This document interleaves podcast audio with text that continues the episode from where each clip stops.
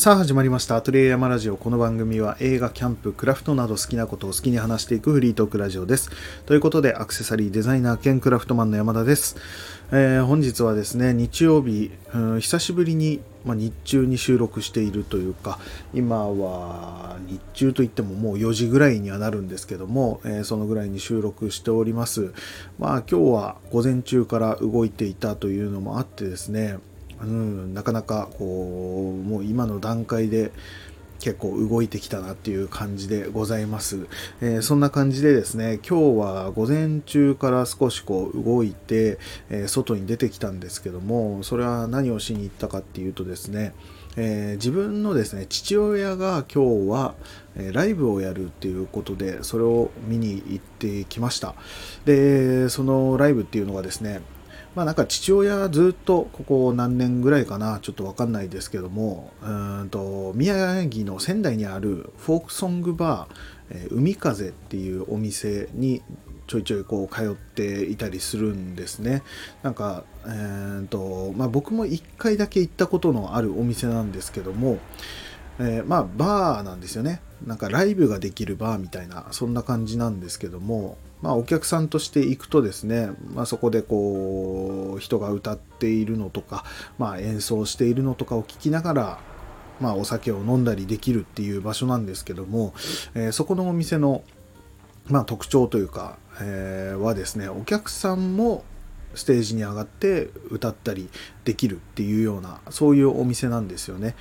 なんかお店にですね歌本ってあのなんだろうな楽譜がちょっと入ったようなそういったいろんな、え歌手の歌が入っている本があるんですよね、まあ、楽譜というかそういったものがあるんですけどもそこからこう歌いたい曲を選んでですね、えー、お店の方に渡すとですねそのステージに上がらせてくれてでそこでマスターなのかな？が弾き語りでこうギターを弾き語りというかギターを弾いてくれるんですよね。でそれそれに合わせて自分が歌うみたいななんかそういうことができるようなそんなバーなんですけども、えー、前に僕が行った時は僕は歌いはしなかったんですけども、まあ、人が歌ってるのをこう聞いてお酒を飲んだみたいな感じだったんですよね、まあ、なんかそういったバーにですねうちの父親がですね結構通っていてそこでまあ歌ったりとか、えー、しているようなんですね。でなんかそのバーで定期的にこうライブもやらせてもらっているみたいなそんな感じだったんですけどもえー、普段はそこのお店でこうライブをしてなんか生配信とかでこうライブをしたりとかしてるようなんですけども今日はですねあと国,、えー、国際センター、えー、仙台の国際センターの近くの緑彩館っていうそういった施設があって、えー、そこでなんかライブをやるっていう感じだったらしいんですよね。その海風っていうお店で、えー、普段ライブをしている人たちが集まって今日は、えー、そのステージとはまた別のえー、ところでですね緑彩館っていうところで、えー、イベントをやるっていうような形でなんか入場無料でですね、えー、入ることができるっていうことでまあ暇だったら来てよとかって言われたので、えまあ行ってみようかなっていうことでちょっと行ってきました。で、なんか20何、25とか27とか、そういったグループが出演するみたいな感じで結構長い時間やってるようなイベントらしくてですね、まあ、僕はちょっと今日はえ撮影とかをしたかったのでプライベートでこう撮影をしたかったりもしたので父親が、え歌うというか、まあ、ギターを弾きながら歌うみたいな感じなんですけども、えその時間に合わせていって、え父親のやってるのを見て、まあ、帰ってきたみたいな形ではあったんですね。なのであんまりこう長い時間滞在はしなかったんですけどもただなんか、うん、やっぱ広いステージでこう演奏して歌うみたいなことができていてですねなんかいいなと思いましたね。羨ましいなっていうところもありましたし、うん、なかなかこう大きな会場で歌ったり、えー、ギターを弾いたりっていうことをできるっていうのはですねうん、そんなにあることではないと思うんですよね。今回やったステージも結構な広さでしたね。人もいっぱい入るような感じだったので、えー、そういった場所で、まあ、演奏ができるっていうのはすごくいいなと思いました。うんなんかその辺がですね父親も年齢も、えー、60後半に入ってますかね。なので70まではまだ行ってないですけども、えー、そのぐらいの年齢でもまだこう自分でギターを練習して、えー、弾きながら歌うっていうそしてそういったステージに立つみたいなことをやっているのはなんかすごくいいなと思いましたね。うんなんかこういろんなことがこう面倒くさくなってくるみたいなことは前に聞いたことがあるんですね。いろんなことをやる時もなんか億劫になってなかなか外にも出るのも面倒くさくなったりとか、えー、するっていうのを聞いてはいたんですけどもやっぱり自分の好きなことだったりっていうことにはうんなんだろうチャレンジするというか、えー、そうやって動いてやっているっていうのはなんかこうシンプルにこう尊敬できる部分だなというかうん自分もなんか見習ってですねいろんな楽しいことをしたいとか、えー、いろんなことに挑戦したいなっていうふうに思いました。うん、なんかこの辺りの話で言うと、えー、先週かな？先々週かな？ちょっと忘れちゃいましたけど、先週かな？の、えー、配信した、えー、僕が別でやっているポッドキャスト番組のカフェクラローストっていうポッドキャストの番組があるんですけども、そっちの方でですね、あの、相方のチンプスくんと、えお話をしたなんかアーティストデートとかっていう、え、話があったんですけども、なんかそれにもつながってくるなと思ってちょっと、え考えていたところではあるんですけどもそのまあアーティストデートの話っていうのがどういうことかっていうとですねすごくざっくり言うとですねまあチンプスくんもこう YouTube 動画かなんかを見て知ったみたいなことを言ってたのでえー、どこまでが、えー、詳しくお話できるかわからないですし僕もまた聞きみたいな感じなので説明うまくできないかもしれないんですけどもなんかこう人間はこう大人になってこう理性がすごく、えー、聞かせてくるというか理性が効くようになってきてですねもうやりたいこととか、あのー、なんだろうなこうやってしまえみたいな気持ちっていうのを自分で抑えてですねこうできるだけこうなんだろうな無難に生きていくみたいななんかそんな感じになってきてしまうらしいんですよね。理性っていうのがすごく働いてしまうと。そういったの脳ですね。理性の脳。理性脳とあとはそういったもうこれをやりたいあれをやりたいこれをやってみたいとかっていう気持ちのアーティスト脳というかなんかそういった脳があるらしいんですけどもその理性の方がすごく強くなりすぎちゃってこうやりたいこととかをなかなかやれないとか、えー、やらないっていう風になってきてしまうと。自然とそうなってしまうのがうんまあもったいないんじゃないかというか、うん、それによってこう生活の満足度っていうのがすごく下がってるんではないかっていうような話だったらしいんですよね。だからそっちのアーティスト脳の方もやりたいとかこれをやってみようとかいうそういった欲というかそういった方の脳をもっとこう広げていった方がいいんじゃないかっていうことで、えー、なんか昔子供の頃とかこうやりたかったとかこうなりたかったとかそういうふうに思ったこととかをですねまあ大人になってさすがにそれはもうできないなって理性の方で抑えていたものそういったものを、えー、今こうちゃんとそこまでしっかりそれをやるかどうかっていうのは、えー、難しかったりとか生活によの仕方によっても変わってきたりするので、えー、全部はできないかとは思うんですけども何か一つでも、えー、それに関連することに挑戦したりする、えことがそっちの、えアーティスト脳っていうのを少しこう広げていくというかなんか、えそういうのにつながっていくんじゃないかみたいな話だったかと思うんですけどもまあそういったところでですね、昔にやりたかったなとか思うことをなかなかやれてないなっていうふうに思うことを今改めてこう挑戦するっていうのはすごく、まあ、脳に刺激が与えられていいんじゃないかなみたいなことだと思うんですけどもそういったところが今お話しした、うん、自分の父親がですね、えー、まあ、昔から結構音楽は好きでやってる人だとは思うんですけども、えー、そういってステージに立つとかそういったことに挑戦しているっていうのはまさにそういうことなのかなとそれによってこう生活の満足度みたいなのが上がっているんではないかかなっていうふうになんか思いましたね。なんかそういったところはやっぱ見習わないとなと思ったりはするし、うん、ただ、えー、僕はですね、まあまあそういうのをやってるタイプではあるので、うん、結構そのアーティストのみたいな方はこう発達してるんじゃないかなとは思ってるんですね。うん、っていうのもちっちゃい頃からやりたかったこととかあのこう目指していったものとかそういったものが未だに同じように好きだったりするので結構やりたいなと思った時は、えー、なんかがっつりはできるかどうかわかんないですけどもとりあえず手つけちゃうっていうタイプだったりもするので。えー、昔漫画家になりたかったなとかなんかそういうふうに思ってたりしたらやっぱり、えー、絵を描いたりとかも、えー、しますしうーんなんかその昔やりたかったことはそれっぽいことは結構やれてるなとは思うんですけどもなんかうんそういったところではなくうん、ちょっと今こんだけ話してきてそれとは違う話になってしまうのもちょっとよくわかんない。なんでその話したのかよくわかんないんですけどもただ最近ですねなんかこの脳を刺激するっていう、えー、ことを考えた時にやっぱり新しいことに挑戦するとかうん少しこう不安とか、うん、一人で何かをするとかいう時にこう不安を感じたりすると思うんですけどもそういったことを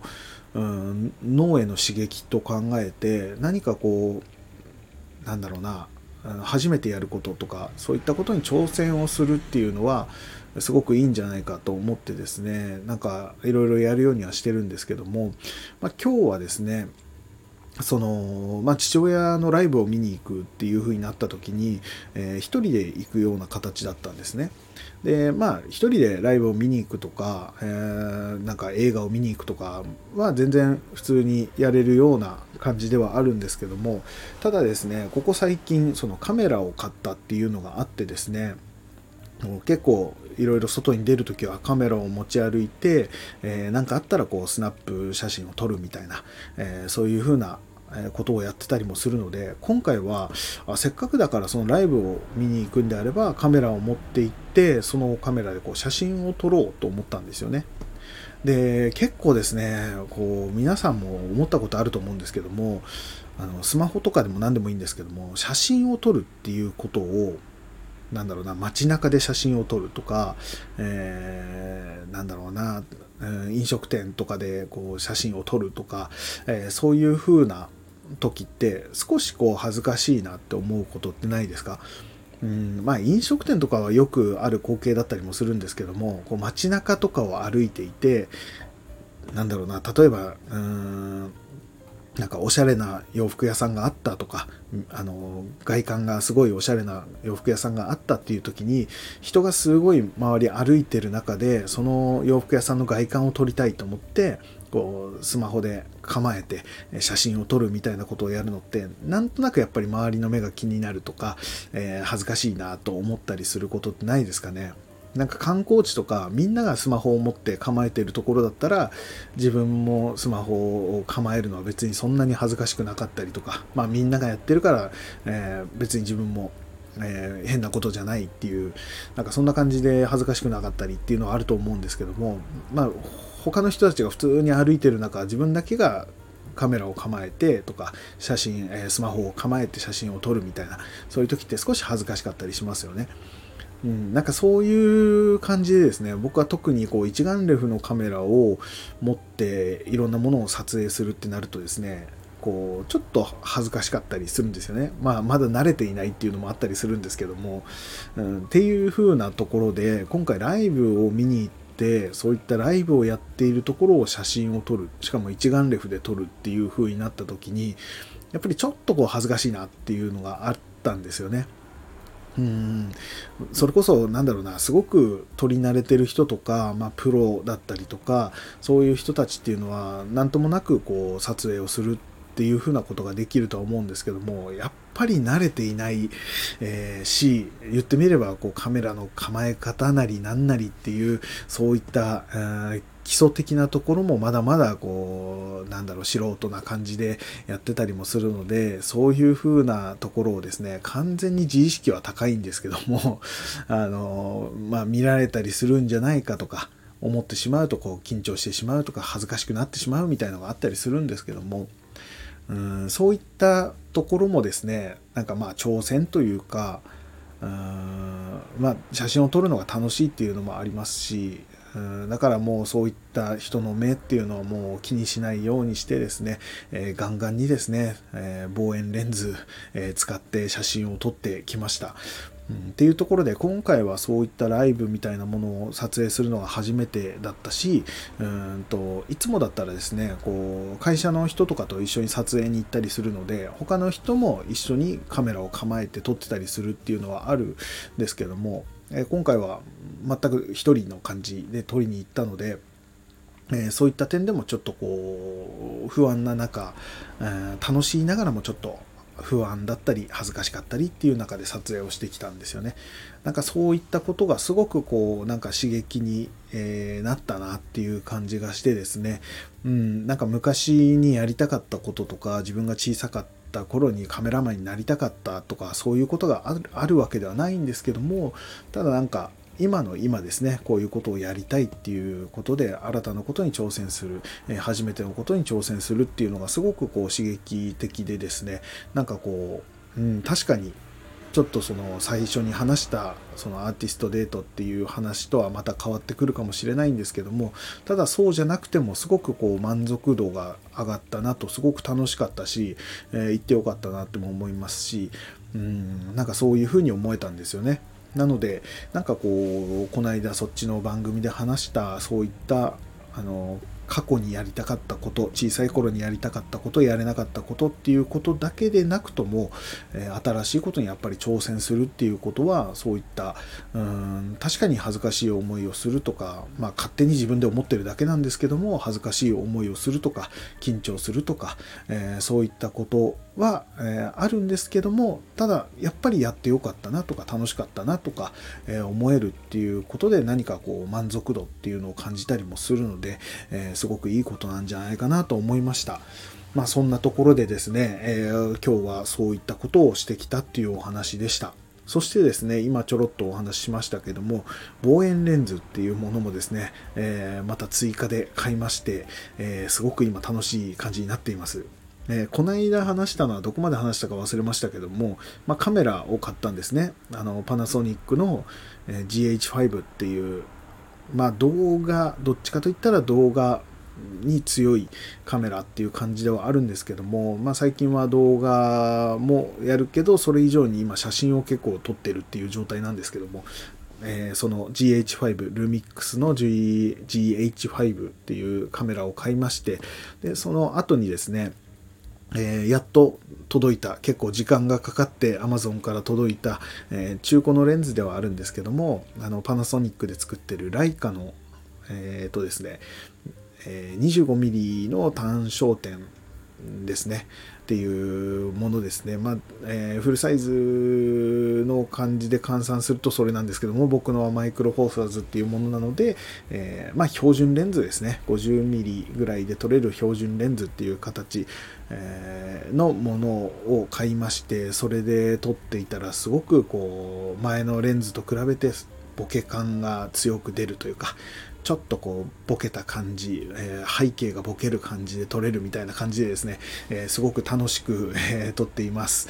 うん。で、ただそれだけだとですね、どうしても単焦点っていうもう距離が決まったものになってくるんですね。撮れる距離感っていうのが決まったものになってくるので、えもう少しこう、ズームしたいなとか、え望遠の感じで撮りたいなっていう時に、やっぱり別のレンズが欲しいってなってですね、えそれがですね、この間会社の人たちとちょっと中古カメラ屋さんに行ったんですよね。あの広瀬通りにあるですね、えー、戸籍カメラだっけかな？あれなんだっけ？名前忘れちゃったけども確かそんな感じの名前の、えー、カメラ屋さんに行った時にあのおすすめしてもらったズームレンズというか望遠レンズがあって結構ここコスパが良くて、えー、すごくいいものだと、えいう感じで教えてもらえたのがですねあのオリンパス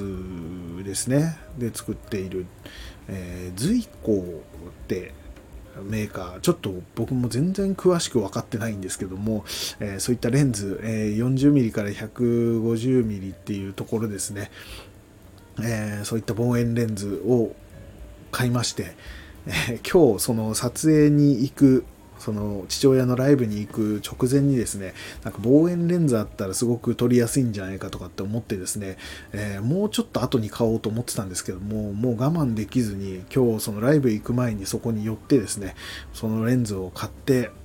えー、その会場に着く前にそのレンズを装着して、えー、撮影するみたいな形でですね、え、買いました。なので望遠でも撮れるのですごく楽しくなっていますね。もうその父親のライブ終わった後にですね、その緑彩館っていうところが、えー、広瀬川がすごい近くにありまして広瀬川沿いというかにあるのでこう川を取ったりとかいろいろしてたんですけどもそこにですねこうスズメが飛んできてですね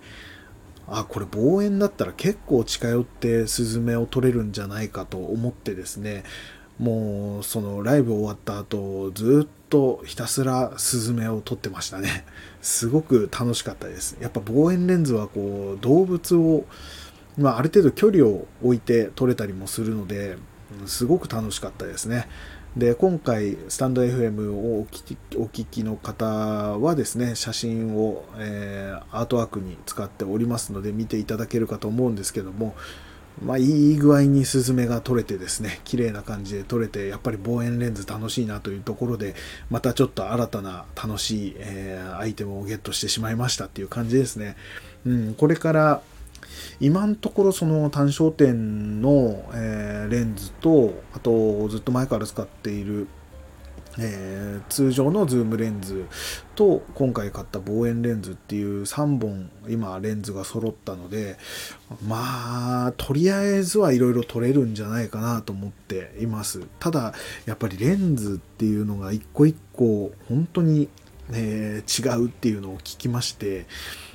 うんやっぱ他のレンズもこう見てみたいなとか撮ってみたいなとかやっぱり思ったりもするので今後ですねまたいいレンズ見つけたら買ってとかって、えー、見ようかなとも思うんですけども、まあ、撮影が楽しいっていうのもあるけどなんかですねあのレンズもオールドレンズとかまあちょっと古めのレンズもこう自分の使っているカメラにこう装着できるものがあったりもしてですねなんかそのオールドレンズっていうのもまたこう味わいのある写真が撮れたりするらしいんですよ。なんかそれを聞くとですねその辺もめちゃくちゃ興味が湧いてきてしかもレンズっていうのはこうなんだろうな実際に機能としてもすごくいいものを買いたいっていうのは確かにあるんですけどもなんかこうコレクション欲というかちょっと揃えたいなっていう欲も出てきたりもしてですねちょっと危ないなと。本当に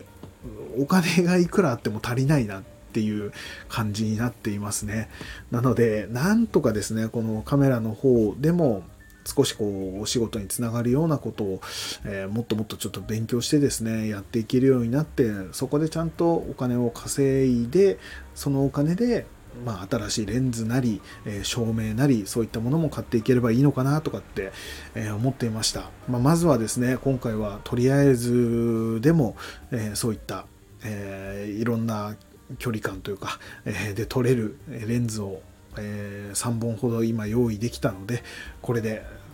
いっぱい勉強してですね練習して勉強して、えまたやっていきたいなとうんで、まあ、新しいことにも挑戦してですね、どんどんどんどんこう生活の満足度を上げていけたらいいのかなと思っております。まあそんな感じで、えー、なんだかんだ、えー、今日のお話をしましたが、えー、今回が199回なんですけども、えー、来週ですね、の日曜日の配信で200回になるんですよ。で200回になるタイミングでですね、まあ、たまたまなんですよね。この200回のタイミングでちょうど3年丸3年っていう感じですね。一番最初に確かこのラジオをアップしたのが、え、2021年の2月の18なんですよ。にアップされたのが一番最初なんですけどもそこからちょうどほんと丸3年で来週がちょうど日曜日が2月の18っていうことで、えー、丸3年ってなりますので、うん、なんかですね、いつもこの喋った後、えー、収録が終わった後ですね、まあなんか編集したりとか、えー、してる時に、ああ、そういえばあれ話すの忘れてたとか出てくることがあったりするんですよ。で、なんとなくですね、来週とかも、もうその丸3年とか3周年とかっていうのをですねなんか忘れてしまってもう知らずに普通にアップするような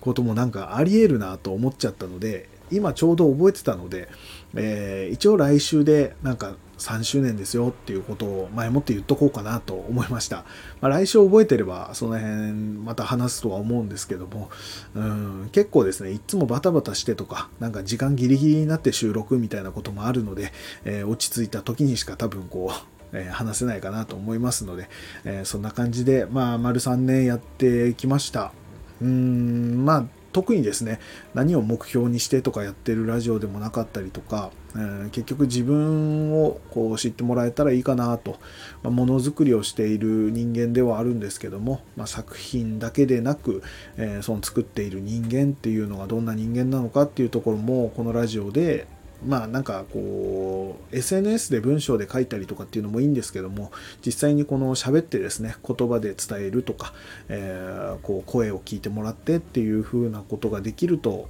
うんなんか文章以上に人間こんな人間なのかなっていうのがこう伝えられやすいかなっていうところでまあ始めたのが最初だったので、えー、そういった形で結局いつも話してるのはそんなに人のためになるようなことは発信できていないんですけども、まあ、自分のですねまあ普段やっていることとかちょっと面白かったよとか面白い映画を見たよとかなんかそういったことをただ喋ってるだけのラジオではあるんですけどもうん、なんかこうちょっとでも何かに、えー、皆さんのですねなんかあそれ面白そうだなとか、うん、その映画見てみようとかいうのに、ちょっとでもつながれば、えー、なんだろうな自分が楽しんでいることがこう聞いてくれた方に何か伝わってその聞いてくれた方が何か楽しいことにつながってこう楽しめたら、え、いいのかなっていうぐらいの感じでやっていたりもするので、えー、まあこれからもですね同じような感じで、え、自分のこう面白かったなとか、それこそ生活の満足度が上がるような、まあ、そういう風なラジオにしていけたらいいなと思っておりますのでこれからもよろしくお願いしますということでまだ、えー、3周年になってないですけども前もってそんな感じでお話ししました。ということで、えー、なんか話すとどんどんずるずる話してしまいそうなので今回はこのぐらいにしたいと思います。えー、ということでまた次回ですね、何を話すか分かりませんが、ぜひ聞いてやってください。僕がやっている X、Instagram、YouTube チャンネルなどは説明欄にインフォメーションのリンクを貼っていますので、そちらからぜひ、えー、チェックしてみてください。また番組へのご意見、ご感想などございましたら、X からハッシュタグカタカナで後山、ハッシュ後山をつけてお送りください。お待ちしております。ということで、えー、山田でした。それでは、さよなら。